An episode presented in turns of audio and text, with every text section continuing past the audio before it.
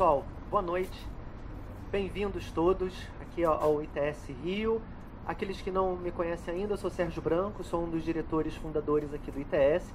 E hoje nós estamos reunidos para a varanda número 49, já a 49 varanda aqui do ITS, para receber o Rodrigo Cebrian e o Felipe Ufo. São duas pessoas por quem eu tenho enorme admiração há muito tempo. O André Fran também viria hoje, mas não pôde vir. Teve um contratempo familiar, não pôde aparecer aqui, infelizmente, não, não está hoje conosco. Mas temos o Rodrigo e o Felipe, sempre muito bem-vindos aqui. Venham sempre que quiserem. Toda vez que tiver um programa, venham falar do programa aqui. Eu acompanho o trabalho deles há muitos anos, quando eles começaram a fazer o Não Conta Lá em Casa, um programa extraordinário, eu acho, de uma importância pública, social para o debate, sobretudo em tempos estranhos, né, os estranhos tempos em que nós vivemos agora, sempre mostrando a diferença, o outro, a alteridade, nos fazendo pensar sobre tudo isso. Eles acabaram de voltar da Rússia e fizeram uma nova edição do Que Mundo é Esse, que estreou ontem na Globo News. E também tem um documentário que foi ao ar sábado sobre fake news. Então, dois novos programas agora disponíveis: o documentário sobre fake news e a nova temporada do Que Mundo é Esse sobre Rússia. Diante desses novos programas que eles têm e, sobretudo, em razão da estreia da temporada ontem, nós convidamos os dois mais o André que não pôde vir para fazer essa varanda contando a experiência de ter ido à Rússia e com quais histórias eles voltam desse país tão importante geopoliticamente né, no, no momento atual. Eu paro por aqui e passo então o microfone para eles. Vocês dois juntos, mais ou menos uma hora para falar. Aí vocês estão livres para controlar o tempo como vocês quiserem. Tá bom? Obrigado mais uma vez. Boa noite. É, primeiro eu queria agradecer ao Sérgio pelas palavras e dizer que é muito legal também a gente estar aqui participando do Varanda, é, dividindo o conhecimento do que a gente adquiriu nessa viagem e tudo mais, e levantando um debate que pode ser um debate bem interessante. Como o Sérgio falou, a gente tem um programa hoje em dia que se chama Que Mundo é Esse, que está na Globo News. A gente tem desde quando, Palida? Está no terceiro ano, né? É, já está no terceiro ano, a gente teve uma mudança, saiu do. Não Conta Lá em Casa, estava lá no Multishow e que até brinca, todo mundo pergunta, né? Qual a diferença Não Conta Lá em Casa, porque mundo é esse? E Não Conta Lá em Casa eu acho que era uma, um programa de viagem com uma pitada de jornalismo, né? E agora no Que Mundo é Esse na Globo News a gente tenta fazer um jornalismo com uma pitada de programa de viagem. Então, assim, continua com a mesma experiência, mesma é, modo de fazer, mas tentando de alguma forma dar uma dar uma crescida né, no programa, assim, eu acho que foi um amadurecimento, até a entrada do Rodrigo ajudou a gente nisso, de amadurecer um pouco mais, mas sempre continuando é, tentando abordar as questões de uma forma muito mais pessoal do que a mídia tradicional faz os programas, né? Então, eu acho até que muito do, até do que a gente está fazendo aqui especificamente hoje e das últimas pautas que a gente que a gente tratou de fato foi um avanço. Você fala, falou muito disso. Você, é, quando a gente fez a série dos Estados Unidos, a América Partida, antes das eleições americanas, foi uma espécie de um divisor de águas dessa ideia de você olhar para lugares que as pessoas pouco conhecem, né? É, e aí, por isso, ter um interesse que é legítimo de você estar tá num lugar que você realmente tem pouca informação, que você pouco conhece, que você tem pouco acesso, e a gente passar a, a esse não ser propriamente o foco, o foco ser é, você olhar por uma, um prisma, uma lente, um questionamento pouco usual. Né? Então a série que a gente fez da América Partida, que até também, lamentavelmente, ela virou muito atual e a Globo News resolveu reprisar segunda-feira, no dia que teve o um ataque em Vegas, é, que foi uma, um desastre, uma loucura. A gente, um dos episódios a gente, que a gente fez nessa série América Partida era para tratar da questão de, da cultura das armas nos Estados Unidos. Eu estou falando um pouco disso só para exemplificar um pouco dessa, do questionamento que a gente tem feito e que resultou tanto na série do fake news quanto nessa investida russa, né? E aí até reprisou e, e virou muito atual, porque a gente fez a questão da liberdade é, americana, né? Que é uma liberdade constitucional que é que propicia com que qualquer pessoa tenha direito a ter uma arma nos Estados Unidos, foi um dos maiores temas de campanha e de, de, contradição entre Trump e Hillary. No, no, Rio, esse tema é constantemente falado, isso, é, por isso também é outra coisa que é muito bom que a gente faz e que eu acho que isso nos traz a ter esse tipo de debate, que a gente, ao invés de que a gente ficar tratando de pautas dentro do nosso próprio país parece que é meio no quintal de casa, né? Se aquilo bate de um jeito diferente. Quando a gente trata dessas pautas em outros lugares, a gente sempre remete às nossas próprias questões. A questão da arma nos Estados Unidos, a gente estava falando dos Estados Unidos, a gente não estava nem criticando, nem apoiando, nem dizendo que era ruim, nem dizendo que era bom. A gente estava mostrando a cultura das armas. As pessoas falam assim, é, mas aqui, não sei o que, né? Todo mundo só aqui, a gente não aqui também, todo mundo pode ter arma, menos o cidadão de bem. Aquilo já vira uma discussão para cá, o que é ótimo, porque a gente quer questionar isso mesmo. E nesse ínter, a gente teve o documentário de fake news na Macedônia, que virou um assunto muito atual. A entrevista, que não sei quem, quem assistiu aqui, esse documentário, mas a gente entrevistou um dos meninos chamados Velhos Boys, que são os meninos de 18, 17 anos, que produzem fake news e que decidiram de certa maneira, decidiram o rumo da eleição americana, decidiram o referendo do, da, da, Inglaterra. Influenciaram, né? é, influenciaram decisivamente, né? Digamos assim. difundindo informações mentiras, né? A gente não dá nem informações falsas, mentiras. Né? E a, a, a, gente foi a primeira equipe brasileira, talvez a única no mundo, a gente não viu outra, que tenha entrevistado on camera, né? Assim, na frente da câmera, rosto limpo, um desses meninos falando sobre como eles produziram, que tecnologia, como eles faziam, qual era a motivação, a motivação ou não deles. É. E isso foi muito surpreendente, porque o menino era muito bom. Isso eu tenho. Eu, eu até falei pro Sérgio, eu falei assim, tinha vontade de mostrar isso para quem não viu, porque é muito surpreendente. E a nossa ida para a Rússia, que foi em maio, ela foi uma é, é uma experiência longa, assim, né? É, a gente até hoje o assunto vai ficar um pouquinho mais concentrado na questão tecnológica e a gente foi na Kaspersky, que é uma que é a empresa que produz o antivírus mais famoso do mundo, né? O mais vendido do mundo, né? E... O nome às vezes parece estranho, mas acho que todo mundo aqui já ouviu falar de AVG, né? Que é, é. Que é deles. É. E que recentemente, de novo, com, essa, com as questões, inclusive novamente referente à eleição americana, em que tem muita investigação da FBI apontando para que os russos roubaram informações é, diretas da, da Hillary né, e usaram a favor do Trump e outras informações do, de, que seriam de, do governo americano.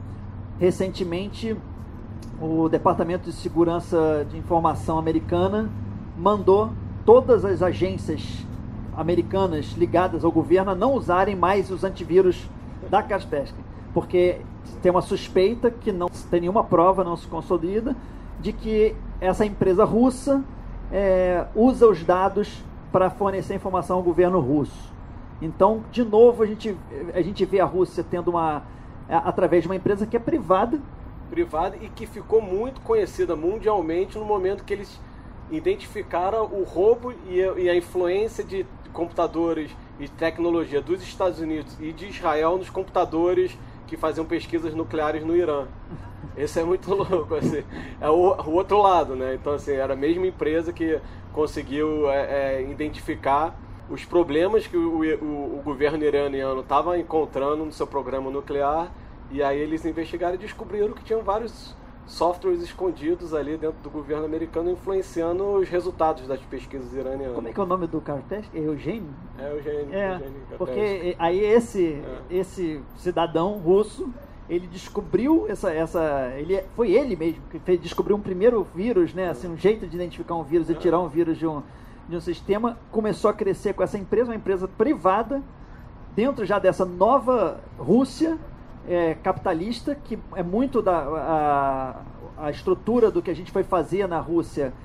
A gente foi conhecer a Rússia, mas sempre com essa visão entre o que era os, os conceitos e o que, que era essa antiga Rússia é, comunista e como ela se relaciona hoje em dia com, a, com os novos tempos, com essa Rússia capitalista Putin, né? Assim, ao modelo Putin. Ao modelo Putin. E que no final que é quase o meu, meu modelo meio que Make American Great Again, Totalmente. Né? É um Rússia, Make Rússia Great Again. É o modelo Putin. Até é. isso mostra é, esse, essa comparação entre as duas superpotências hoje no mundo, que voltaram a ser as duas com a inclusão da China, mas a Rússia voltando a ser uma nova superpotência com, com o surgimento do Putin em 2000 e até como no, nesse momento hoje as duas economias, os dois países vivendo momentos parecidos. Até o jeito de se apropriar um pouco também das ideias americanas de nacionalismo, né? Assim, o dia da vitória, que era um dia, que é o dia 9 de maio, que era conhecido pelos desfiles bélicos, né? O desfile, a parada militar é, russa, que era uma mostra de, de poderio mesmo militar que curiosamente é, é, como, até fazendo um paralelo, como, muito como a, a, China e a Coreia do Norte se fazem hoje em é dia. É uma herança comunista. É uma herança bem comunista, né? E isso era, continua sendo um dia muito importante, é um dia, um dia muito importante no calendário, sempre foi de, de orgulho nacional.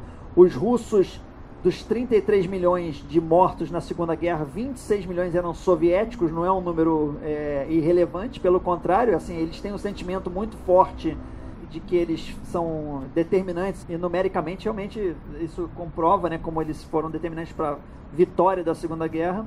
Isso também foi curioso de perceber lá como o tempo em que ficou a Rússia deixou de ter uma influência cultural numa parte do mundo, né, assim, como os Estados Unidos foi se apropriando dessa dessa informação de que eles venceram a guerra, né? Assim, a é... propaganda americana é. em cima da vitória da Segunda Guerra Mundial. Como o mundo foi isso até é, é informações de pesquisa, que o mundo entendia a vitória da Segunda Guerra Mundial ao longo das décadas. Né? Então, assim, na década de 50, o mundo entendia muito mais a Rússia, a União Soviética, sendo o grande vencedor dessa Segunda Guerra Mundial. Isso vai diminuindo até agora nos anos atuais. Se perguntar para alguém quem foi o grande vencedor da Segunda Guerra Mundial, 90% da população vai falar que foram os Estados Unidos e, e junto com a Inglaterra, sabe? Então, assim, até como isso foi mudando ao longo do tempo.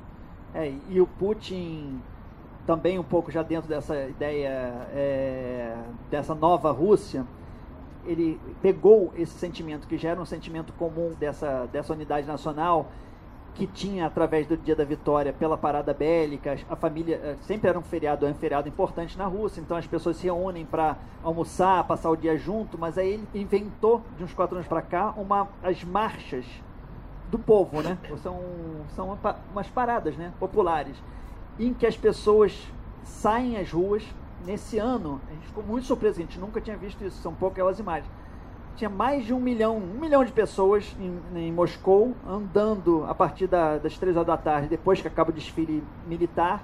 Elas andam atravessando a Praça Vermelha, carregando todo mundo carrega um cartaz de algum parente direto, próximo, um avô, um bisavô, um tio, um pai, morto na Segunda Guerra. E isso, nessa nova Rússia é, se abrindo, em que começa a ter protestos legítimos de várias questões legítimas, como liberdade de, de imprensa, de informação, como é, direitos civis, né? É, é como, é, né? por exemplo, não existe nenhuma representatividade no Congresso em nada para ter direitos civis em relação a homossexuais liberdade de gênero, então nem existe é, é, outros gêneros a não ser. Não tem transgênero, não tem é, travesti, não tem é, nenhuma. Esse, esse, é um assunto literalmente é, proibido e reprimido dentro da, dessa, dessa nova Rússia ainda que está se entrando no, no, se atualizando, se modernizando no mundo. Então, no momento em que isso passou a ter cada vez mais é, como se diz, oposição e defesa de direitos legítimos de questões ainda sensíveis ao, ao, ao governo e, ao, e à sociedade russa como um todo, ele conseguiu unir toda a Rússia num dia de celebração em que não existe protesto nenhum. É só celebração, é só é, um orgulho nacional. É o Make America Great Again mesmo, no melhor estilo assim, Putin, e não por acaso. e aí a gente começa os cinco episódios falando de Rússia, a gente começa no primeiro episódio falando, mostrando esse lado, né, da, do dia da vitória. Como o Palito colocou, é um dia marcado pela, pela demonstração militar pela manhã, ou seja, a herança comunista, com a marcha das pessoas, essa herança do novo capitalismo. Né? Então, esse equilíbrio entre os dois, num dia só, a gente pôde exemplificar bem como é que é essa nova Rússia. E ao longo do programa, a gente vai tentando é, através de pautas, diferentes pautas, mostrar essa, essa nova Rússia. O que eu acho importante dizer aqui é que nenhum de nós é, somos especialistas em Rússia. Né? Assim, e a Rússia é, um, é, um, é, uma cultura tão rica, seja pela literatura, pela história, pela, pela arte, que ela tem muitos especialistas ao redor do mundo, né? Você chega aqui no Brasil, pô, tenho um amigo meu que ama a Rússia, ama a literatura russa, é, fala russo, sabe? E ele tem um conhecimento de Rússia muito maior do que o nosso conhecimento, mas eu acho que até a ideia do nosso programa é não passar uma visão de especialista quando a gente vai para esses lugares, mas muito mais passar uma visão de um curioso. Né, Palito? Acho que quando a gente faz essas viagens, é, é, até brinco falando que pô, a gente gosta de não saber o que a gente vai enfrentar nesses lugares. Obviamente, a gente tem um, um, um pré-conhecimento, faz uns. Não o caso da Rússia, porque no caso da Rússia eu já por acaso tinha ido duas vezes, mas independente disso, a gente tem um, faz um estudo, etc. Mas a gente nunca vai com uma visão é, pré-definida, um pré-conceito sobre esses lugares, né? Então a gente sempre tenta buscar esse conhecimento lá e, e, absorver o máximo de conhecimento, o máximo de informação que a gente encontra nos lugares. Porque é fundamental você conhecer a realidade dos lugares quando você vai, sair um pouco da tela da TV ou do que você vê no, no, no, jornalismo tradicional, porque sempre são informações que têm algum tipo de, de orientação por trás, que quem está te mostrando aquilo e, e, e, e, você não sabe muito bem distinguir o que, que é verdade, o que, que não é verdade. E quando você vai para um lugar, você sente o cheiro, você conversa com as pessoas, você senta num café, você acompanha o dia a dia dessas pessoas, você começa a desenvolver a sua visão desses, desses lugares, né? Eu acho então... que a gente, realmente a gente não vai para comprovar teses. Né? A, gente, a gente não vai assim, a gente não sai daqui a gente adora estudar, assim, cada um é. tem um acaba tendo um, um, viés de interesse muito forte sobre os, os lugares, os assuntos. A gente discorda muito é, ao longo do, né, do, desse processo todo. Mas o mais importante é que de fato a gente, a gente estuda, sabe, conversa muito, muita, até permeando sempre o assunto da tecnologia, o grosso dos nossos contatos acabam sendo por, por redes sociais, por, né, usando muito do, de, de tecnologia disponível para estabelecer contatos com pessoas do, dos locais e ler, etc. É, mas a gente não vai, a gente nunca vai para comprovar teses. Assim, o próprio nome do programa, que ele já é uma questão em si, é, é. ele é que mundo é esse? Ele é muito mais, a nossa ideia é muito mais voltar com novas perguntas do que a gente voltar com respostas, né? A gente não, não a gente, a gente sente a, o que eu sinto é diferente do que ele sente, do que o, o, o Fran sente. A gente até tem feito, experimentado fazer muito isso, de a gente às vezes realmente se dividir em determinados lugares para a gente ter é, ângulos diferentes, sensações diferentes de uma mesma situação. É, e isso na, na, a Rússia foi um, uma, uma experiência muito intensa disso. Eu estava até comentando com o Sérgio antes que assim é tão louco a Rússia, quando a gente para para pensar a Rússia, que não dá para pensar. O Brasil já é enorme já é, são vários Brasis, né? A gente costuma dizer que são, né, são muitos, muitos países dentro de um país.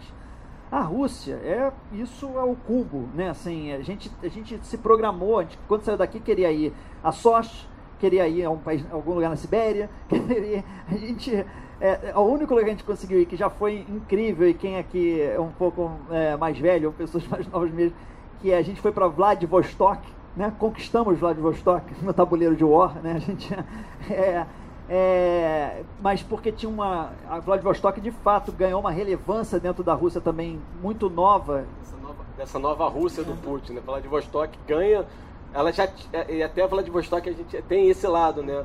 Ele era dentro da, da União Soviética, era uma cidade proibida é, para estrangeiros. Então, o estrangeiro não podia ir porque a posição geográfica dela era o porto militar, porto naval da, da antiga União Soviética, o principal era Vladivostok. Então, estrangeiro simplesmente até 90, acho que até 89 não podia ter estrangeiro em Vladivostok. Então, ela tinha essa importância dentro dessa visão comunista, dentro dessa visão da União Soviética. E agora, nessa nova Rússia, com o Putin, nos últimos anos, Vladivostok voltou a ter uma nova importância, também pela posição geográfica. O Putin entendia que dentro desse, desse plano de governo, esse plano de o que é a Rússia para ele, Vladivostok deveria ser é, ter um destaque maior do que estava tendo desde o final da União Soviética. Então começaram a ter investimentos altíssimos em Vladivostok, assim, de pontes de custando 3 bilhões de, de, de dólares. Tudo superfaturado. Mas é verdade, e eles todos falam, todos eles já contam assim, é. essa ponte aqui, superfaturada. É. Eles contam do mesmo jeito. É, assim. e, e, ela volta até pela posição geográfica, tá? A duas horas de voo de Tóquio, a uma hora e meia de voo de Seul, tá do lado da, da Coreia do Norte. China. E tá com. É. Tem um ângulo, um, um raio de de 300 quilômetros de mais de 100 milhões de chineses morando ali perto, sabe? Então, assim, é. tem mais, quase mais chinês morando perto de Vladivostok que na Rússia, de russo na Rússia inteira. Sabe? Então, o Putin identificou isso e falou assim, cara, eu não posso deixar esse lugar abandonado, sabe? Então, nos últimos cinco anos, investimento altíssimo em, em Vladivostok começaram a ocorrer encontros da PEC, que é a Associação do Pacífico, hum. ocorreu lá em Vladivostok. Ah, e por conta disso, até eles, para poder fazer esse encontro lá, que ele falou: não, nós somos asiáticos, nós vamos fazer uh, uh, esse encontro aqui. Ele construiu um lugar incrível que virou hoje em dia a, ma a maior universidade da Ásia, onde para várias cadeiras, óbvio, né? Assim, não para Então, onde vai gente da Ásia inteira estudar na, na, dentro da Rússia, né? Em Vladivostok. Isso é muito impressionante. Assim, também estrategicamente ele transformou uma cidade que era uma cidade é, militar e portuária numa cidade estudantil, de uma certa maneira, né? Assim, de, de, de desenvolvimento de científico e tecnológico, assim, de gente jovem, transformando aquela parte da, da Rússia, é. né? E até nessa parte operacional do, de, do programa, a gente fala, pô, a gente saiu de Moscou e foi para Vladivostok. Foram oito horas e meia de voo, sabe? São Acho sete horas de fuso horário horas entre Moscou, entre Moscou e Vladivostok. Então, é o único lugar do o único país do mundo que é possível viajar durante oito horas e meia de avião e ainda continuar dentro do próprio país. Tá? Isso tempo, é a Rússia. É. Entendeu? Não, e, e, a gente estava falando disso. E no meio desse caminho tem as maiores reservas de gás, de, de minério, de petróleo, água potável, é. de petróleo. A Rússia, é, ela de fato tem. E, ah, e, e paralelo a isso também, sempre voltando um pouco ao que é o tema disso, a gente não pode esquecer, e, e, e faz sentido isso tudo, é, que os russos, e a gente foi nesse museu aeroespacial lá, os russos, eles são considerados os se existia uma corrida, uma disputa pela conquista do espaço, os russos sempre foram é, tiveram à frente, um passo à frente, né? E isso no museu do, do, cosmonauta. cosmonauta. que eles chamam de cosmonauta, né? astronauta na, na, na, nos Estados Unidos, no Ocidente e na, na Rússia, é cosmonauta. Você vê isso muito claramente, assim, como é, desde o Sputnik, né? Tava, tem lá o Sputnik, um satélitezinho desse tamanho, assim, né? Satélite orbital. A primeira vez que eles vão para o espaço, o o Yuri Gagarin tem uma estátua lindíssima, uma coisa incrível em Moscou. Ele é um herói nacional, assim, num nível muito ah, alto. Todas as tecnologias que são usadas hoje na Estação Orbital Internacional são o grosso das tecnologias de sobrevivência no espaço, em permanência no espaço, são tecnologias russas, de reaproveitamento de suor, de urina, de, ou seja, de, mesmo de, de coisas físicas para permanência no espaço. Então, os russos eles se mantiveram durante muito tempo, mesmo durante os, o, esse regime fechado, sem ter, teoricamente, uma concorrência tecnológica, que foi o que na, nos Estados Unidos ou nos países né, é, de, de, livre concorrência, ou seja, de livre comércio, lá de liberalismo econômico, puxou o avanço tecnológico, puxou o avanço de outras coisas, os russos conseguiram, né, mesmo fora desse, desse esquema, conseguiram se manter muito à frente em determinados assuntos. Assim. É, e hoje em dia, eles têm uma infraestrutura muito acima da média, né?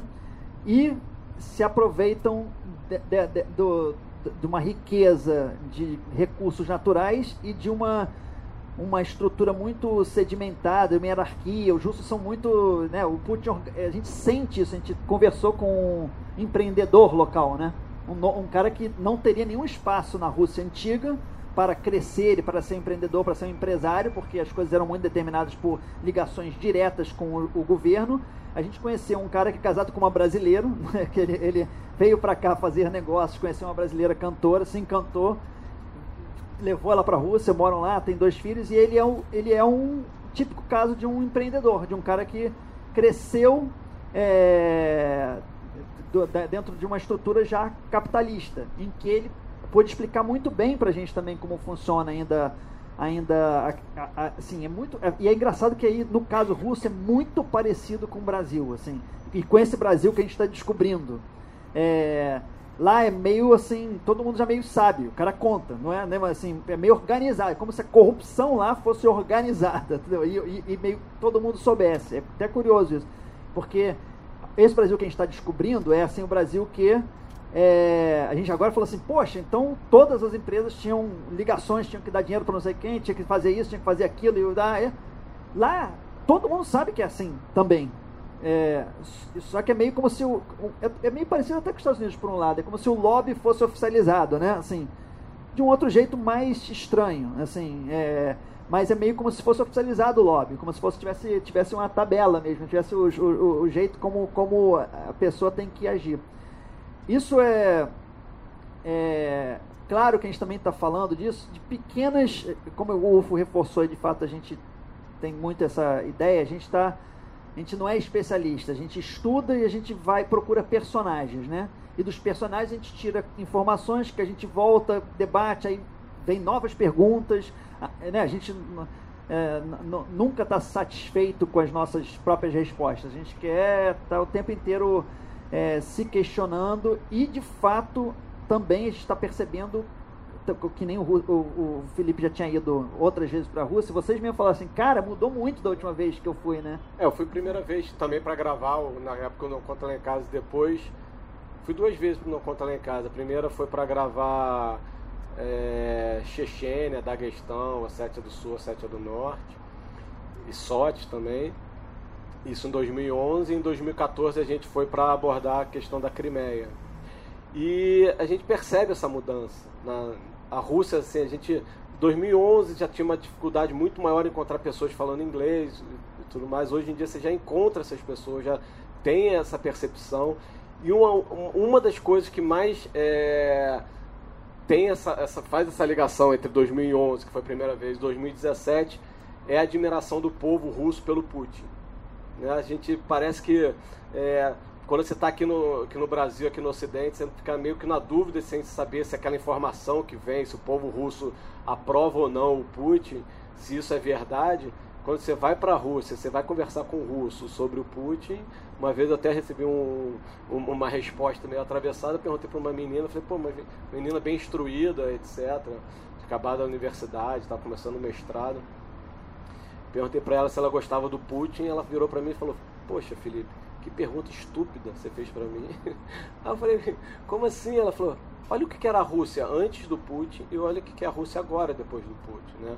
Então, só dando um contexto histórico, o Putin assume em 2000, é, pegando uma Rússia desmantelada pelo final da União Soviética, é, com os últimos presidentes, o Boris Yeltsin, alcoólatra, brigas em todo é, é, a Rússia quebrada, a Rússia quebrou, teve um default 98 ou 99, é, deu um default mundial, então em 2000 assume o Putin, que era um ex-agente da KGB, mas com uma ideia muito clara do que ele queria fazer da Rússia. Né? Então, assim, herdando um pouco daquela é, é, história comunista, mas aplicando essa história comunista num novo país capitalista. E começou a, de uma certa forma, dar certo. A Rússia vem crescendo é, de forma sustentável nos últimos 17 anos. Você teve um período muito forte de crescimento, muito em função do, das commodities, um pouco que aconteceu até aqui no Brasil. A Rússia, como o Palito colocou, é riquíssima em recursos naturais. É, todos os recursos naturais, é o país mais rico do mundo de recursos naturais. E isso acabou é, gerando uma riqueza muito grande, que parte dessa riqueza foi distribuída pela população e uma parte enorme ficou dentro de uma elite russa que na sua maioria ex-agentes da KGB, né, o processo de privatização das empresas russas. É, se a gente tem várias questões várias críticas ao processo de privatização das empresas brasileiras na Rússia é uma piada, foi tudo uma piada, né?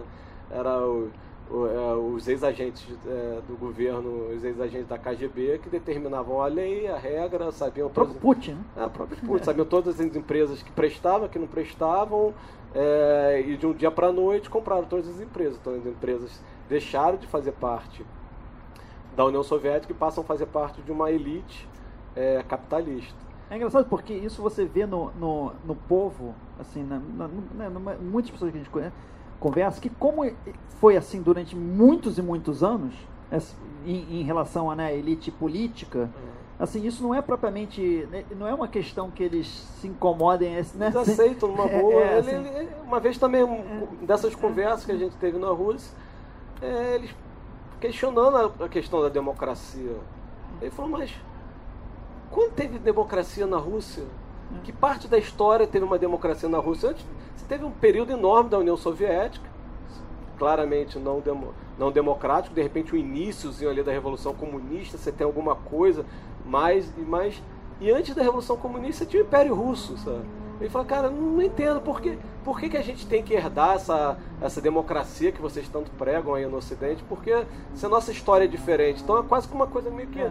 Parece uma coisa meio estranha pra gente, né? Assim, você ouvir isso, mas acaba que é uma população que aceita muito mais isso. É, você vê que, que a questão de direitos é uma questão importante sempre, em qualquer lugar do mundo que começa a se abrir, né? Porque é normal, você quer ter direito a sair, quer ter direito a conhecer, até quer, quer ter direito a escolher trabalhar um tanto, ganhar um, dinhe um dinheiro e não, e não, fazer mais nada. E a, a, a, Olga, a gente conheceu com algumas pessoas né, normais lá, falava assim que era muito louco, que se na época do, do do comunismo, se a pessoa era um, por exemplo, os artistas russos, é conhecido, né? Eles tinham que arrumar qualquer emprego, qualquer emprego de lavar chão, eles tinham que ter um emprego, porque se você estava é, não fazendo nada, você era, você escolhia não fazer nada para ser artista, você era um, um não fazer nada, ser um artista. É, então, era, é, é, assim, é isso, era não tá fazendo nada, não é que você era um artista, visão, assim, era essa visão. Então você eles acabavam com isso, prendia. Tinha um negócio que, que eu, contaram que às vezes quando a polícia russa chegava no cinema às uma da tarde. Aí se tinha alguém dentro do cinema, eles prendiam, porque a pessoa não foi dita no cinema uma da tarde, que você não que, que você está fazendo? Qual é o seu emprego? Então, é óbvio que essa, essa liberdade de, e essa liberdade de direitos, como a gente falou, e a gente aborda isso num, num, dos episódios muito fortemente, que, por exemplo, a liberdade de, é, de sexual, ou seja, de, tanto de, de identidade de gênero como de orientação sexual, é uma questão que muitos russos lutam, é uma questão muito inglória ainda de se lutar dentro da Rússia, porque isso ainda não chegou nas esferas políticas e nas esferas de representatividade política. É, e, e, e é muito difícil de se comentar. Então, mas a questão da democracia em si, de fato a gente não, não a gente não vê, é, a gente não viu conversando com ninguém, alguém falando assim, não, a gente quer votar, sei lá, no, no sentido assim mais, quer a, a, a mudança mais constante de, de, de poder, né? Assim, a, em troca de poder, não, não tem não, muito. É, é. Até o mesmo esse, essa pessoa que o Palito colocou desse empresário, empresário jovem, etc. Ele não faz parte do grupo do Putin, nessa elite mais old school assim, mas ele entende aquilo numa boa. Ele fala, não, tem o pessoal dessa antiga União Soviética e oligarcos e, e que fazem negócios aqui na, na, na, aqui na Rússia, mas também tem uma nova geração de empresários que também está ganhando muito dinheiro aqui. Né? Então é até o programa passa por isso. Né? A essência do programa foi sempre essa de mostrar uma nova Rússia, mas principalmente de tentar é, tirar um pouco daquela visão bipolar que a gente tem hoje sobre tudo no mundo. Né? Então, assim, a Rússia não é bipolar, não existe sim, não, feio, bonito na Rússia. Existe uma Rússia enorme, complexa e, e multicultural e, e de, com riquezas e tudo mais que às vezes a gente é, perde no momento que a gente tem a informação um pouco não controlada, mas uma informação muito direcionada para o que tipo de visão as pessoas querem que a gente tenha da Rússia. Então, assim, ao longo de cinco episódios a gente tenta vivenciar um pouco a história, um pouco da cultura, um pouco do dia a dia da população na Rússia. Tem uma, tem uma passagem bem. Esse é, é, é, foi curioso porque é, essa parece é bem caricata mesmo, mas era totalmente real. E que deixa bem claro isso, sim. Pena que a gente não tem imagem disso aqui. A gente. O, o, o Felipe achou um site que era venha andar de tanque soviético, dar tiros de AK-47 e andar pela floresta. Aí, beleza, entrou no site, marcou lá o horário no, no, no site, pegamos o endereço, estava em Moscou, era meio fora de Moscou assim, a gente pegou um Uber, e isso na, na Rússia perfeito. Eu acho que o Putin determinou. Então não tem, não tem negócio de taxista com Uber, não tem, tem, não tem problema nenhum. O Uber tem escrito Uber, gigante do lado. assim Então assim, funciona perfeitamente bem. Os motoristas de Uber são todos de outras regiões que não falam uma palavra de inglês, mas você também não precisa falar, porque você bota o endereço e ele te entrega no lugar tá. O GPS funciona perfeitamente internet. É até mais fácil que o táxi por causa disso, né? é, né? Você não fala a língua, então fala no táxi vai ter que explicar, não vão entender nada. E, a, e o sistema de internet 5G de chip russo é uma loucura, uma loucura. Sabe-se lá se eles estão vendo nossos dados, ah, nossas não, conversas de WhatsApp. mas, mas, é uma loucura. Mas bem. Metrô com Wi-Fi. Metrô com Wi-Fi, as estações de metrô são uma loucura. Metrô mais eficiente do mundo, é, o Isso metrô é. russo. Ele, ele não para. Se qualquer segundo você chega na estação, está chegando um trem, está saindo, cobre toda a. Então, até Moscou. engraçado que você não tem aquela cena de pessoas correndo para entrar dentro não. do metrô, né? Não eu senti isso. um pouco da falta disso. Não assim, o metrô tá parado ali, assim, caraca, sai correndo para entrar. Ninguém faz isso, eu acho que a gente era o único é. que saia correndo para entrar. Literalmente, literalmente, isso não é piada. Não, Qualquer porque um minuto de... e meio depois vem outro metrô. É, sabe? é muito é, Eu não rápido. sei como no bate, não sei, não, sabe, é uma loucura. É uma loucura. E aí você para ali, você olha, tu, passa. Aí a gente até para fazer imagem, né, a gente falou, pô, perdemos esse trem passando. Cara, um minuto e meio, daqui a pouco vem outro também.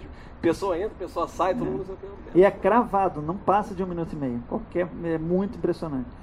E aí, mas aí a gente pegou um Uber e fomos para esse lugar que era um sítio, uma fazenda, meio longe. Paramos numa, no meio da estrada, chegou um carro do exército russo com um cara bem.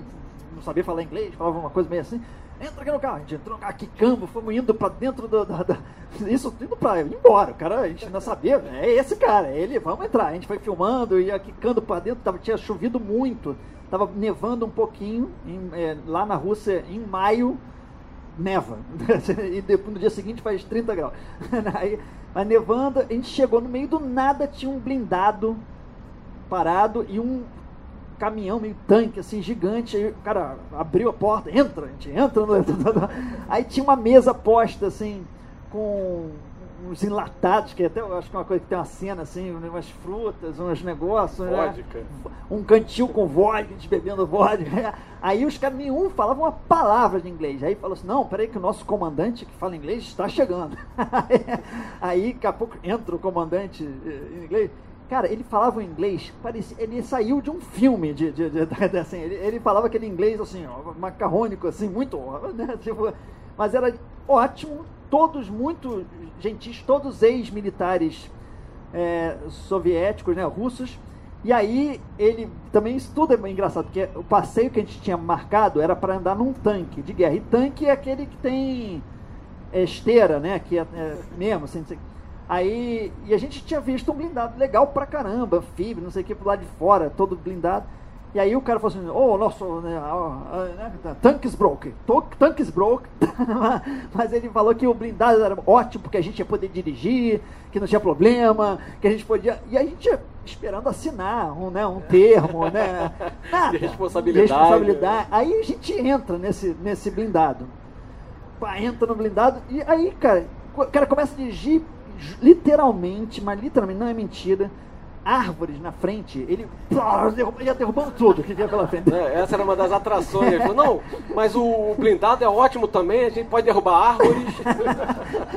e aí, e a gente atrás que mas sem nada. Sem, Macaco 47 do meu lado. É, então, tinha uma bazuca, um monte de, de metralhadora, assim. Aí ele pegou uma, assim, pô, tá largada ali, né? Pegou assim, ah, aí daqui a pouco o motorista, já estava horas assim, aí o motorista olhou para trás assim, não! não.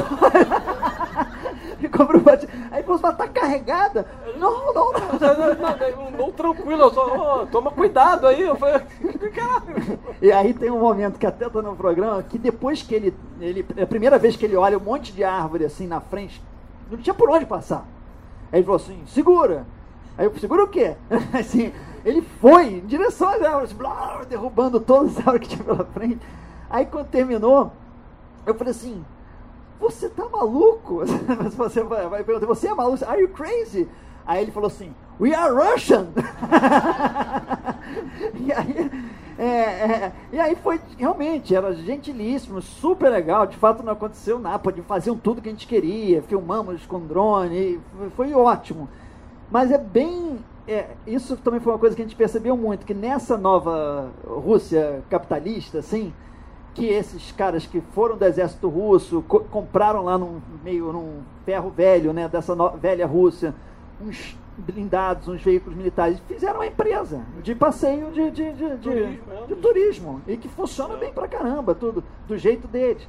Eles também, e quando a gente foi, a gente também foi num bunker, que lá tem muitos bunkers é, que, da Guerra Fria, da Guerra Fria que são no nível do metrô, que já é muito fundo.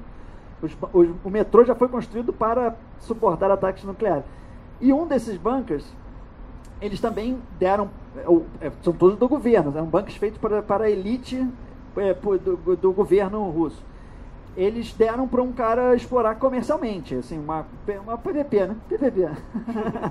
eles fizeram, eles deram, e aí é super legal, um passeio incrível, você desce de escada 30, 31 andares, 31 andares para baixo, assim, você deve, vai dando um negócio, vai descendo, descendo, descendo, descendo, descendo, assim, escada, e andares grandes, assim. E, mas é super legal lá dentro, e no final tem uma dentro do Hill tem um restaurante muito kit, assim. Tipo, você tá num filme do, do 007 de espionagem russa. E, e todo jeito que o cara que fazia o ele tinha um bigode, ele já, já, já tá achou que era falso. Tava quase puxando. Chegou era falso, parecia. Ele era. Tinha o, todo uma, a mise-en-scène é, era toda. Cena, assim, ele não pode filmar. Não, agora vamos fazer o. o ele ia falar, não pode filmar, mas sabia que a gente estava filmando. Assim, a gente ficava só naquele clima, a gente falou, ah, vamos embarcar nesse clima. É, e aí, e uma hora que eles iam fazer uma sala de controle que era onde eles poderiam disparar os mísseis russos de, nucleares para, né, de, do bunker poder disparar, eles chamaram o UFO e o, e o Fran para fazer o, o, que seriam os códigos de guerra. Aí, não, agora essa hora, não, como se fosse de, ser um código mesmo, né, de guerra. Aí, essa hora não pode nem tirar foto. Né? aí, aí é, mas você vê que eles. E a gente morrendo de medo de filmar. Olha que loucura, né? Eles incorporaram a, essa, essa ideia de que eles são os vilões do, do, do, do cinema americano, né? São os, os melhores vilões, né? Os, o próprio cinema americano tentou muito transformar os norte-coreanos, os chineses em vilões de, dos filmes, mas os russos sempre foram as melhores bilheterias né, da, da, dos vilões da história do cinema de ação, assim. E eles, você vê que é uma coisa bem incorporada, assim. Eu acho, até sempre falo, que o, o temperamento, o jeito sarcástico deles falarem mal deles mesmos, assim, tem um jeito que eu acho parecido com a gente, é mais, é, no geral, assim, não é, todo mundo tem um meio uma um jeito assim de falar. Tem uma coisa que é, de, que é muito interessante, que é esse jeito direto, né? Direto, verdadeiro, assim, quando você vai conversar com o russo, ele, você vai falar uma piadinha para ele, ele não vai ser aquele simpático e vai rir na mesma não. Ele vai ficar te olhando sério, assim, vai... Aí tu fica até meio assim, ele, e no, e no início, quando você não conhece assim, o russo, você acha que eles pô, são extremamente antipáticos, etc. Só que depois que você conhece o senso de humor russo, começa a entender melhor e sabe que o que está passando por trás na cabeça do russo no momento que você está conversando com ele, você começa, eu, eu começava a achar graça de toda aquela cena. Assim. Eu falava uma coisa, ele olhava, não. Tipo assim, pô, você tá gostando daqui? Não, não tô gostando, sabe? Aí eu começava a rir, sabe? Porque é um jeito diferente, a gente não tá acostumado com isso, né? É, é desse jeito de, é. de uma uma coisa muito direta, assim, é. sabe? É, pra, pra, carioca, então, a é. gente não é nem um pouco, assim, né? Tipo, é, é, é, E uma pauta também que foi bem legal a gente fazer lá, Palito, foi a questão do Copa do Mundo, né, de futebol. A gente foi, pegou uma, uma data também casando, assim, com o principal clássico da, da, da Rússia, o Fla-Flu dele lá, né, que é o Spartak versus CSKA. E a gente foi nesse jogo, né? Então até para poder contar um pouco até do que foi a, é, a, toda essa questão relacionada a hooligans, né? Que ficou muito forte esse ano. Esse ano ano passado, por causa da Eurocopa, ano passado, né? É, então os russos sendo associados a, a hooligans que foram para a Eurocopa e baixaram porrada de todo mundo, como é que vai ser durante a, a, a Copa do Mundo na Rússia ano que vem. A gente foi para um clássico russo, né? E até pôde presenciar um pouco assim de como é a atmosfera do futebol na Rússia, como é que é o, o antes do jogo, pós o jogo, durante o jogo. E também foi para mim, eu sou viciado em futebol, sou fanático por futebol e foi até muito interessante assim ver todas as similaridades que com o jeito da gente encarar futebol aqui no Brasil e também todas as diferenças. Duas me marcaram muito forte. Primeiro foi de, chegando no, nesse clássico, foi no estádio do CSKA, é, as torcidas meio que chegando junto assim, e aí sempre rola aquelas provocações, um gritando, xingando o outro, etc. E de repente dessas provocações começava uma porradaria entre quatro, cinco pessoas, caíam na porrada, um dava um soco aqui, outro dava um chute lá, e de repente simplesmente eles se separavam e continuavam andando, como se nada tivesse acontecido. Sabe? Eu olhava aquilo ali e falei, caramba, e ninguém achando nenhum absurdo. Sabe? A polícia só acompanhava meio que de longe, todo mundo continuava andando, o cara com, a, com criancinha de, de, com o filho andando de volta, só mudava um pouquinho de lado, assim, quase que, pô, briga aí, mas deixa eu passar é. aqui. Sabe? Então até um pouco da cultura é. É, do futebol na Rússia. E a outra é a questão relacionada durante o jogo a, a toda uma queima de fogos, sinalizadores, etc.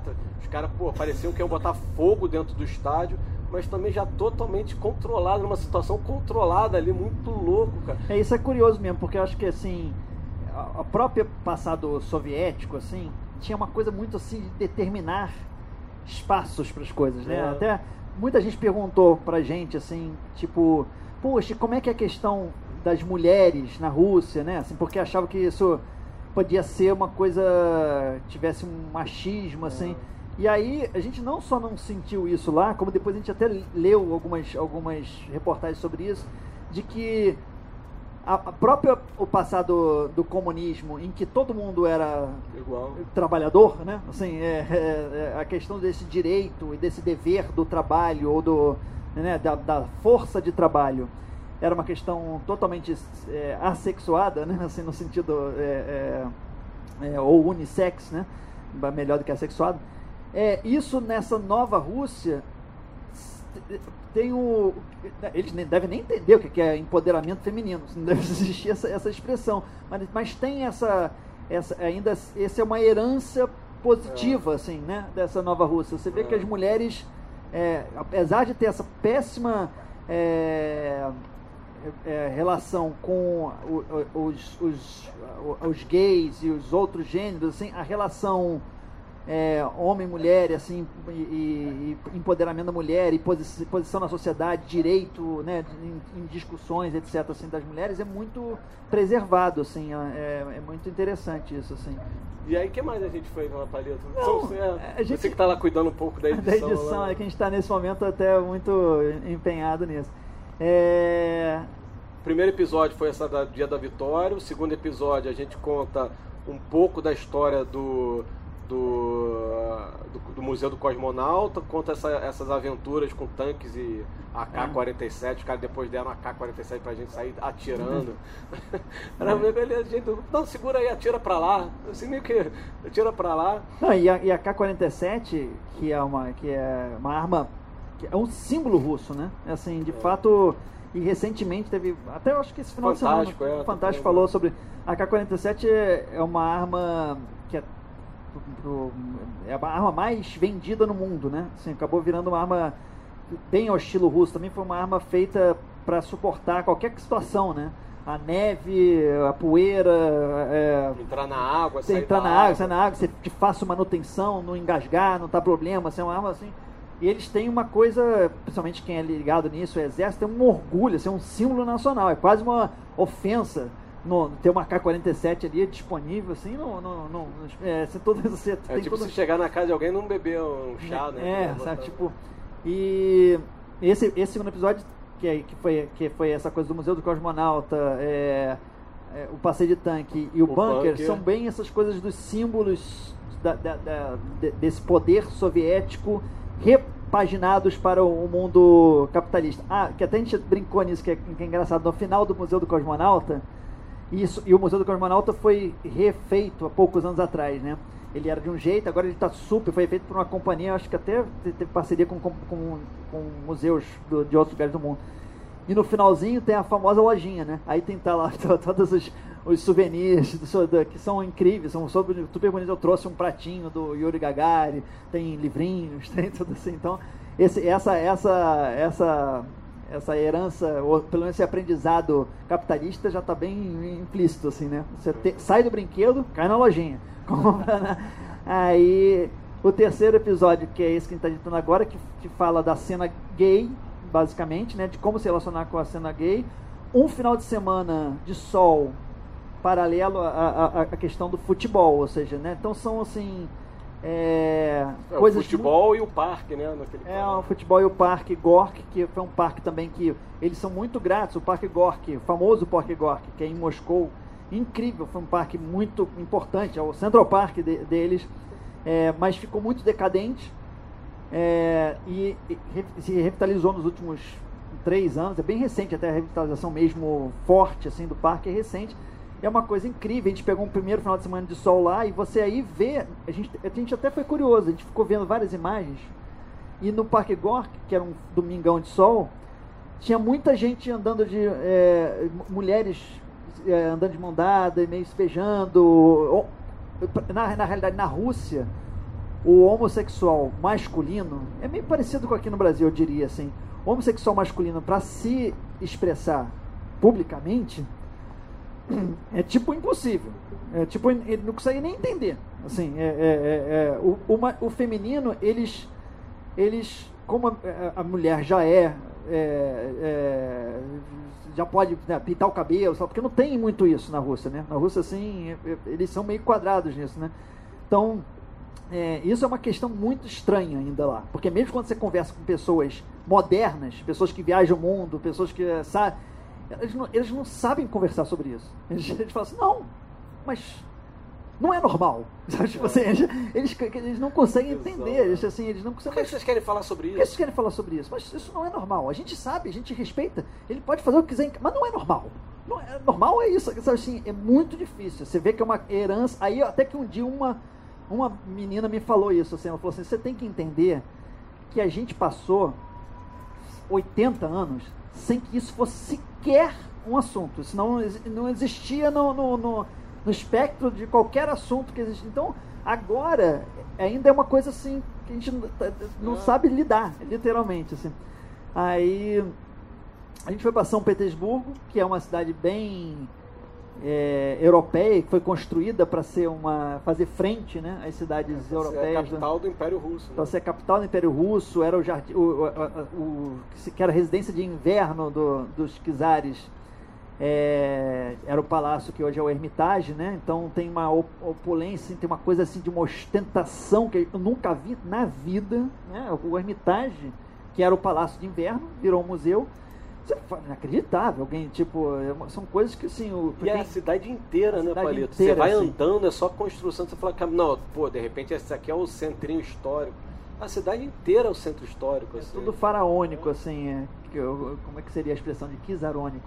É. é tudo, é tudo, é, porque isso também é muito curioso, assim, como a gente é, é, tem uma coisa de uma, de uma proximidade de cultural, né? Porque são, não, não, é, não, é, não se vestem como árabes, né? Não, tem, não usam roupas diferentes, não...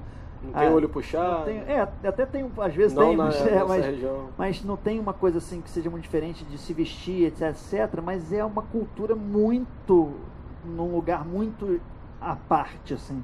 Isso é muito interessante. Que a gente aprende pouco aqui, né? A gente, muito pouco. Tirando a partes assim do, do nosso ensino sobre Revolução, Revolução Comunista, é. União Soviética, é. a gente conhece muito pouco sobre o passado do Império Russo e, e, tudo mais. E esse ano, é, na realidade, agora no mês de outubro, né? Assim, agora, vai ser é o centenário da Revolução, Revolução Russa, né? É. é. E... e a gente entende que era impossível você ir para a Rússia falar de tudo isso sem ir para São Petersburgo, né? E acaba que a gente consegue, consegue, nesse programa, durante três semanas de viagem, a gente vai de São Petersburgo, que é a cidade mais é, é, ocidental da Rússia, né? Assim, uma cidade Da bem cidade europeia. grande, né? É, é. Uma cidade europeia até Vladivostok, na outra ponta, que é uma cidade bem já no Oriente, no- é, repleta de chineses, repleta de, de japoneses, com bastante coreano. Então a gente consegue, ao longo desse programa, passando muito tempo em Moscou, a gente mostrar um pouco dessa nova Rússia. Então, olha, é isso. Eu só tenho que agradecer essa primeira parte. A gente vai passar para as perguntas. Tá. Mas eu achei incrível e o, o- o programa é um, é um episódio por semana, não é isso? É um episódio por semana, toda terça-feira. Tem algumas reprises, mas ele, os episódios inéditos são. ah, Serão nas 5, já teve um, né? Mas toda terça-feira, às nove e meia da noite, na Globo News. Toda terça-feira. Aí tem reprises ao longo Se da não semana. acontecer nada de extraordinário no Ah, é, Senado. a gente tem sempre problemas. É, é, Ah. Ontem mesmo a gente ficou por um triz por causa da votação do, do, do impedimento do, da S. Se, se, o Se a Lava Jato deixar, É. terça-feira não. Mas é isso, o normal é isso. Se a Lava Jato deixar o Trump, deixar a É, Europa, tem muito- deixar... Pô, tá- exatamente. Tá difícil. Bom, então agradeço vocês aqui. Eu achei extraordinário. Quero saber se alguém tem perguntas para fazer. É, eu, eu, eu pré-produzi quatro perguntas, mas acho que vou ter que mudar o roteiro pelo perfil de vocês que eu não sabia exatamente, eu vi só a chamada né, do ITS, mais direcionada para a parte de tecnologia de hackeamento, que é um assunto que eu me dedico um pouco. Então você falou, por exemplo, no caso da Hillary, né? O FBI, diferentemente do Brasil, publicou integralmente. Aqui a gente tem um segredo de justiça, o cidadão não pode ler e fica muito mais difícil você julgar quando você não tem acesso é, como cidadão ao documento original. Tem sempre esse filtro da imprensa. Né? É, por outro lado, essa abertura da Rússia, né? É, quando você pega coisas novas como a moeda digital que o, que o Ronaldo Lemos fez agora um programa, é, você tem a posição da China que está fechando a porta para o Bitcoin, tem a posição da Rússia que está abrindo. Há dois meses atrás teve um evento lá para 40 startups, então as empresas de empreendedores do mundo todo sendo financiadas por dinheiro digital, né? na Rússia com o certificado do Putin e no Brasil, em Goiânia, a Polícia Federal prendendo a galera que está roubando os falsários aí de, de moeda digital. São três realidades é, muito diferentes, né? E aí, como no painel estava escrito geopolítica, eu achei que eu podia é, trazer esse tipo de reflexão para o debate. E, é- e até curioso, assim, porque hoje é, os, os hackers russos são considerados os- a elite né, do hacker mundial. E, e foi uma pergunta que até eu fiz lá na, na- na empresa de segurança que a gente foi visitar. Me intriga um pouco, assim, por que né, o- o- os hackers russos são tão bons, né? E parece não ter uma resposta muito direta. Falar, ah, não, porque aqui é o berço da, dos computadores mundiais. Não, não é. Então, assim, tem diversas... Pois É. isso, isso que você falou, na verdade a minha pergunta era, era saber se nessa geopolítica vocês acham, por exemplo, os Estados Unidos e o Japão que dominam computadores, ou os cérebros humanos que vão ser importados para os Estados Unidos, ou a Rússia vai importar os cérebros asiáticos, enfim. É, o É. cérebro ou a máquina vai ganhar? Esse é o ponto. Até acho que é- entra até numa, numa, outro, numa outra questão, num outro dilema. que Você perguntou, o cérebro a máquina vai ganhar? Aí eu vou, faço um link com o próprio xadrez. Então os maiores mestres do mundo são russos e também tem a gente acaba tendo essa, essa, essa questão, né? O cérebro ou a máquina vai ganhar, né? Então acho que a gente está revivendo isso, né? E isso de repente até passa como uma das explicações por que, que os russos são tão bons nos hackers. Eu tenho uma explicação própria minha que eu acho que passa muito pela questão climática. É, a Rússia não é que seja frio. A Rússia, grande parte do ano, é muito frio. Então você acaba desenvolvendo todo tipo de cultura é, é, e, e conhecimento que é feita em lugares fechados, né? seja para poesia, para escrita, literatura, música e, e, e também, por que não, desenvolvimento de tecnologias de softwares, né? E também passa um pouco pela questão do, do próprio xadrez. Eu acho que o russo já está acostumado a lidar com toda aquela aquelas questões e aquelas questões, todo esse conhecimento que você acaba tendo no próprio no próprio jogo de xadrez. Então acho que os hacks russos são os novos mestres de xadrez russos. Né? Eu faço essa, essa, esse link para tentar explicar um pouco por que, que eles são tão bons com isso. Né? E aí, dentro desse novo mundo capitalista, isso pode acabar sendo um, um, um, a base, a mão de obra necessária para o desenvolvimento de diversas novas tecnologias, diversas novas empresas que estão acontecendo lá. O governo Putin, como você muito bem colocou, não preciso nem acrescentar, é, promove muito isso, né, o desenvolvimento de, de startups e até a questão do Bitcoin. Você deu um exemplo aí de, de um encontro que eles fizeram. Outro exemplo também que me, me, me chamou bastante atenção, recentemente, é, o governo russo estava promovendo que empresas se instalassem na Sibéria para fazer mineração de Bitcoin. Né? Por que, que a Sibéria? Porque tem uma região fria, então fazer mineração de Bitcoin, você precisa é, ter toda uma questão de, de resfriar os computadores, processadores e tudo mais, e riquíssimo em, em, em, energia. Né? Você era, às vezes era mais fácil, ou mais fácil não, mais lucrativo, você utilizar o gás natural da Sibéria para minerar Bitcoin do que você simplesmente transformar aquilo em energia e tentar exportar para outro lugar. Então, só para a gente entender um pouco dessa, dessa nova Rússia, como ela se entende, como é que ela está tentando utilizar todas as ferramentas que ela possui e essas ferramentas são desde a parte de riquezas naturais como a riqueza de conhecimento humano. Tem um, um amigo meu, quando eu contei, falou assim, pô, a gente está indo para a Rússia. Aí ele falou assim, cara, eu só quero te dizer uma coisa. Tudo que você fizer na Não na, importa o que você Não for... importa o que você fizer na, na, na, na sua, vida. vida, sempre terá um russo que faz melhor do que você.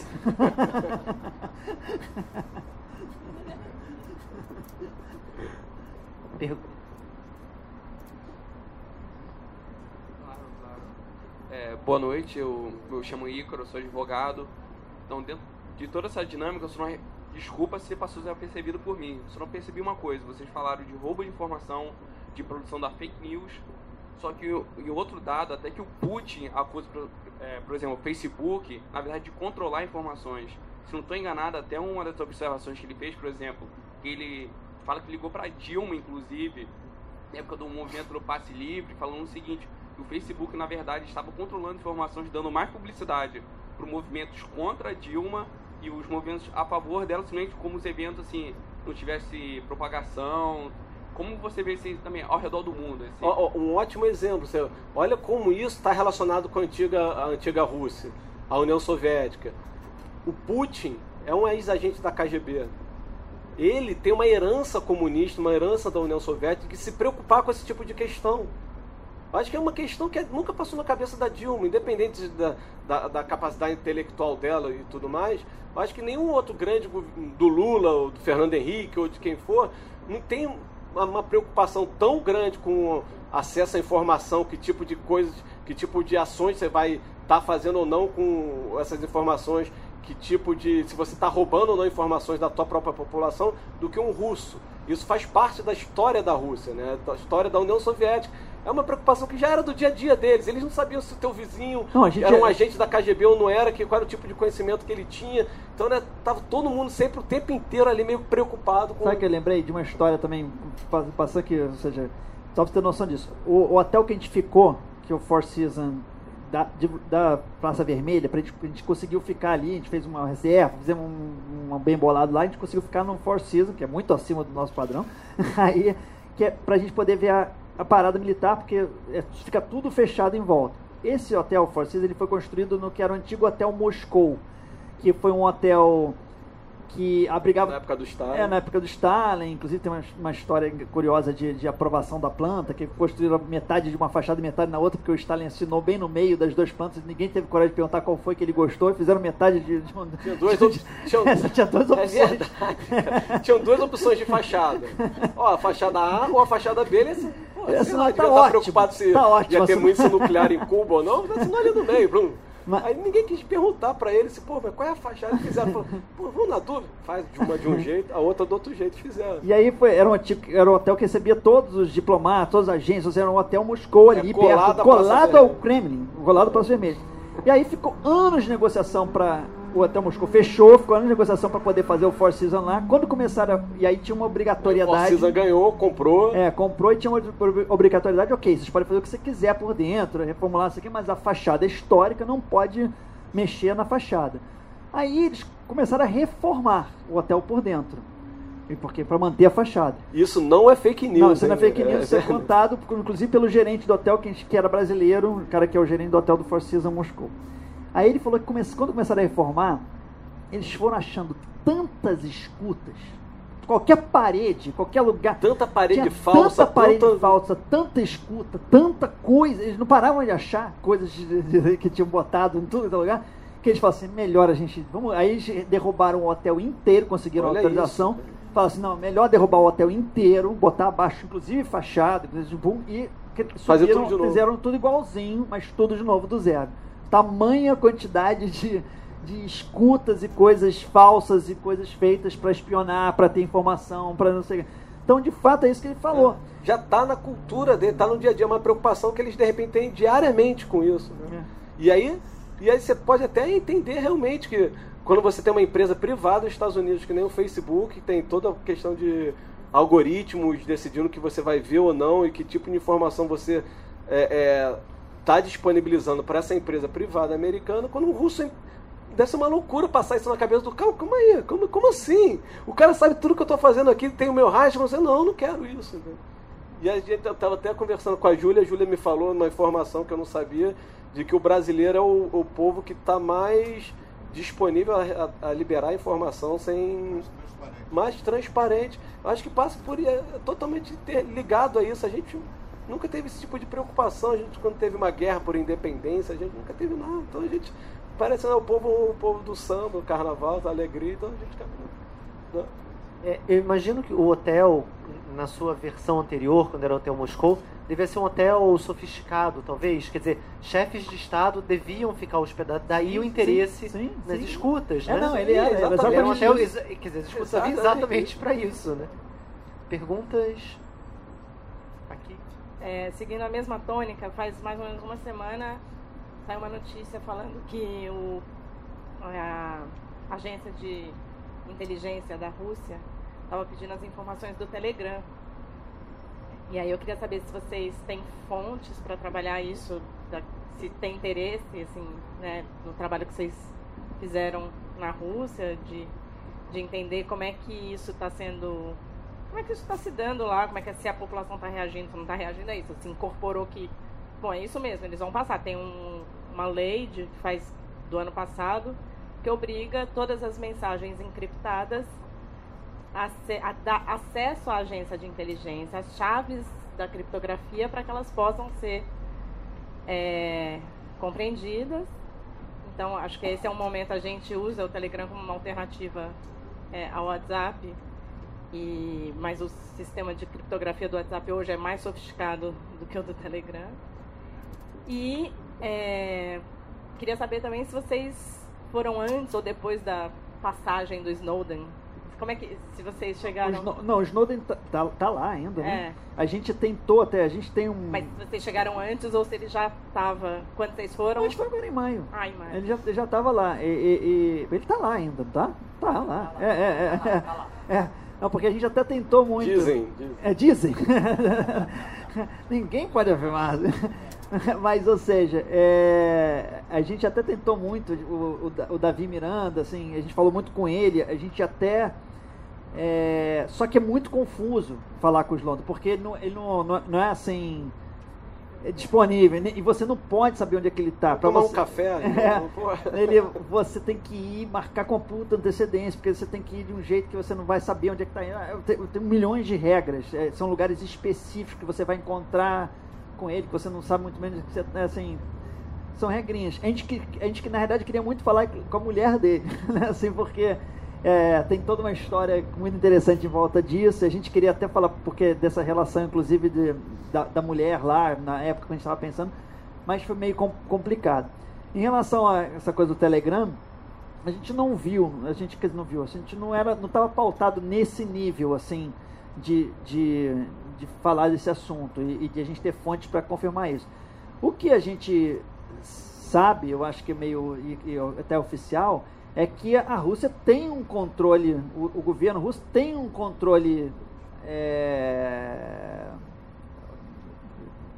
como, é, como se diz, oficial da- da- das informações. O próprio cara do, do o próprio gerente do hotel, ele falou sobre isso. Ele falou assim, não, ainda é aqui, assim, está se abrindo, tudo, mas ainda é tudo muito controlado pelo Estado, eles sabem né, as coisas que estão acontecendo, assim, tem uma.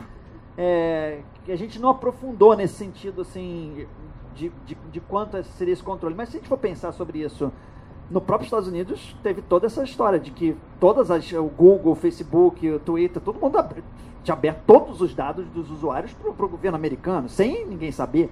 Né? É, é, e, e, a própria também, a própria coisa que estava sendo que todos os maiores líderes do mundo, inclusive a Dilma, etc., estavam sendo é, hackeados e, e, e, ou seja, etc., também. Então, dentro dessa guerra de informação, tá, e dentro disso que a gente está falando, de uma cultura KGB que domina literalmente né, hoje em dia toda a estrutura russa, assim, de um jeito muito curioso, que é isso que a gente foi, foi entendendo lá e sentindo, e tendo aí sim feedbacks, principalmente por esse, por esse gerente do, do Four Seasons, porque é evidente que para uma rede mundial do tamanho do Four Seasons, entrar para ocupar um hotel que foi um hotel muito é, sofisticado e muito estratégico para o governo, colado na Praça Vermelha, é o único é, hotel mesmo quarteirão. No mesmo quarteirão, é dentro da Praça é. Vermelha. Do, assim, é, literalmente. Atravessa a rua, você sai da. Sai a gente até tem isso no episódio, praça. no primeiro episódio tem isso, que quando a gente. Como a gente estava muito perto, era, assim, era na entrada, assim, tem um Kremlin de um lado e o, e o hotel do outro, e a, e a, e a entrada da Praça Vermelha aqui. Então tinha o esquema de segurança no dia, era muito, é, muito duro, assim, muita gente que trabalhava normalmente no hotel tinha checado os dados todos, não puderam trabalhar esse dia, por questões variadas. Os hóspedes todos, a gente teve que mandar passaporte, preencher um monte de dados, porque só assim pode ter. Uma, fizeram uma pesquisazinha. Faz, né? faz uma pesquisazinha. né? e, e, eventualmente a gente não poderia estar lá nesse é. dia também. Eventualmente, se a gente tivesse alguma coisa que o, o governo achasse que não devia. E a gente não podia, todos os hóspedes não podiam abrir nenhuma janela, nenhuma cortina. Só podiam ficar em alguns lugares. Aí tinha a gente perguntou isso, que a gente achou que era um pouco lenda, né? Assim, disso, mas não, é assim. Aí ele falou, vai ter vários snipers. De fato, tinha vários snipers assim em cima do, do, da entrada da Praça Vermelha, vários, que aí eles têm mapeado. Ele, e o cara confirmou, o, tudo o gerente falou, eles têm mapeado todos os, os prédios em volta, com todas as numerações, aí eles, se tem alguém fazendo alguma coisa, eles dão um, um alerta pro, pro prédio, ou pro gerente, ou pro porteiro, sei lá, aqui, para avisar e a gente não sabe o que acontece se a segundo. A gente não, o segundo e o terceiro aviso a gente é, é. Mas e aí tem outra não, a gente filmou várias coisas. Não, mas de não, cima, mas não, não, a gente filmou de baixo, na rua. E do segundo, do segundo andar. Do segundo do piso, mas tudo atrás do negócio. Mas a gente teve muito acesso. Foi relax, porque na realidade, se você vai indo assim e os caras estão te olhando, é só, não, não, né? É só parecer que você tá fazendo. A gente tem a técnica de não fazer nada escondido. É, é, né? A gente é, bota a câmera zona na frente mesmo, vai filmando, que, né? O problema é que você tá, né? Aquele, a, a, querendo agir. E tem uma outra coisa que a gente jurava, essa a gente jurava de pé junto e já tinham contado assim, mas algumas vezes pra, eh, pra gente. E já tinham. Aí a gente, quando eu tinha visto a previsão do tempo, que a gente chegou uns três dias antes, né? Do, do, do 9 de A gente viu a previsão do tempo, tava assim, neve pra cá. Neve, neve. O, o, neve no dia anterior e mais neve ainda no dia da vitória. E a gente falou assim, caramba, que merda, vai nevar, isso aqui, como é que é? Aí ele falou assim, não, relaxa. Nunca, a gente, a gente nunca neva no dia gente... do Ele sempre abre o tempo, sempre, sempre. Como assim ele sempre abre o tempo? Não, relaxa. Isso o Putin sempre abre, faz abrir o tempo. Eu disse, como assim? Aí a gente achou que era. Que era que os russos estavam sacaneando, a gente, a gente realmente achou, né? A gente ria e eles ficavam sérios. É, eles ficavam sérios, mas a gente achou que era uma piada, que era assim. Ou que era uma coisa meio cacique cobra coral, sabe? Aquela coisa assim, tipo, que era uma coisa assim. Que era assim, chamava alguém, fazia uma pagelança e abria o tempo. Aí eu, e funcionava durante alguns anos, funcionou, e aí as pessoas passaram a acreditar. A gente achou que era uma coisa assim, sabe? Tipo, não, não chove no Réveillon, sabe? Uma coisa assim, é, Aí, quando a gente falou com. Você até pergunta, né? Falou assim, pô, a gente soube de uma lenda que, pô, que tava nevando, nevando, nevando. Dia, a gente entrevistando no dia 8 de, é, maio. de maio. E a previsão pro dia seguinte era mais neve. Falou assim, a gente soube de uma coisa, de uma lenda que, pô, que é, o Putin faz abrir. Aí falou assim: é, não, não é lenda, não. Você pode, eu garanto, é a única coisa que eu garanto pra vocês, que amanhã estará sol aqui. Aí eu falei, como assim que já estará sol?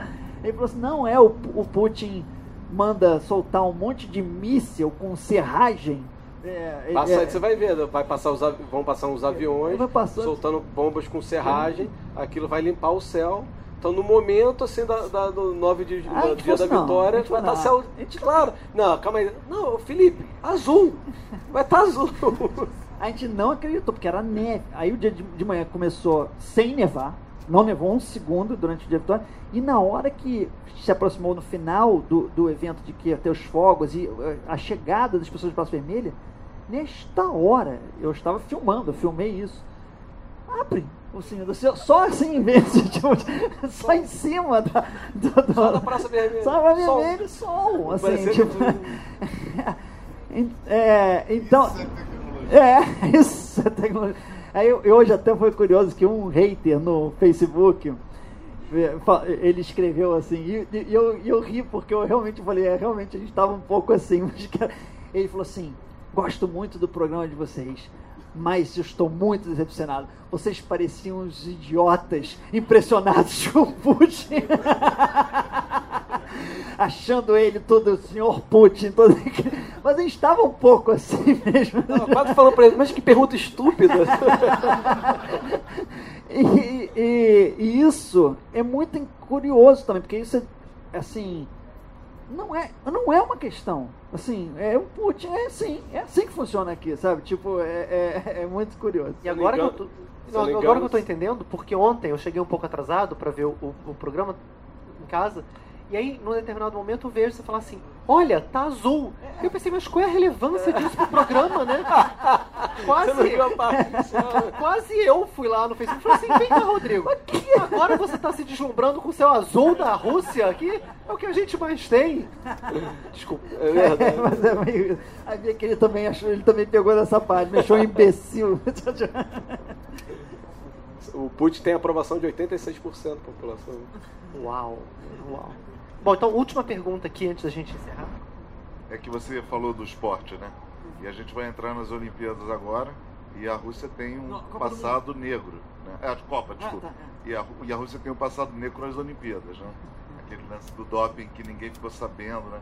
Como é que é difícil fazer um segredo de uma coisa que envolve toda uma nação de atletas, É. né? Verdade, que não vieram, que não vieram ao Brasil por conta daquele episódio comprovado depois, né?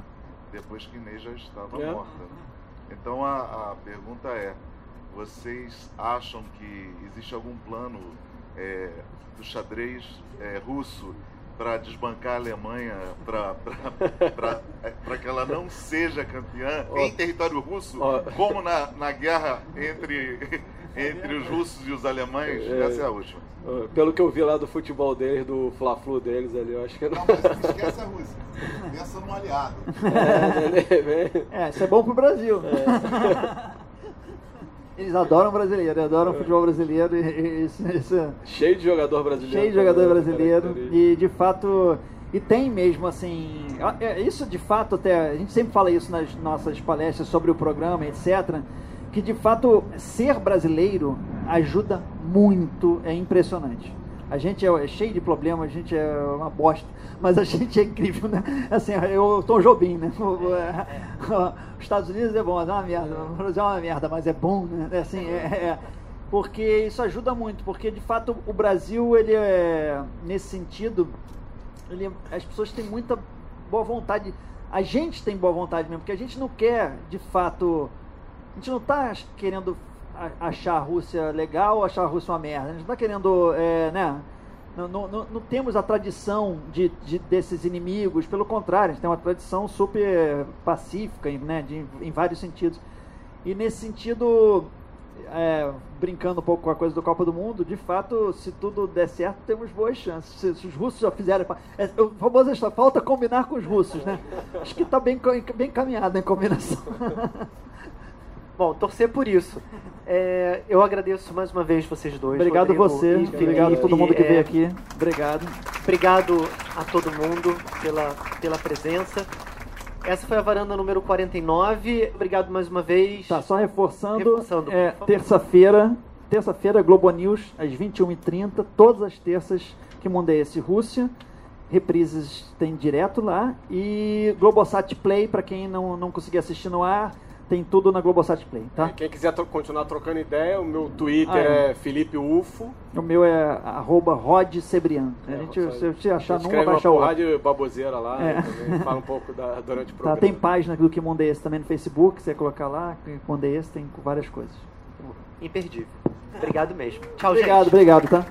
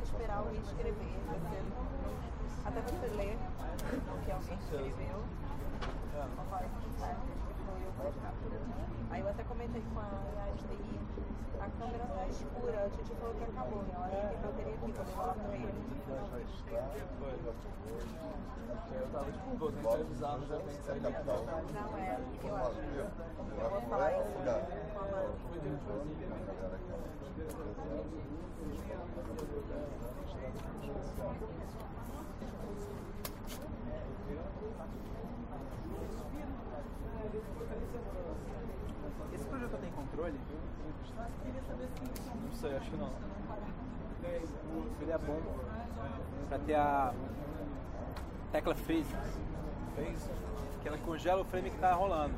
A gente pode, por exemplo, meter um logo do ITS, dar o freeze, a gente mexe, arma o vídeo que quiser na hora que for pá, pum, salta.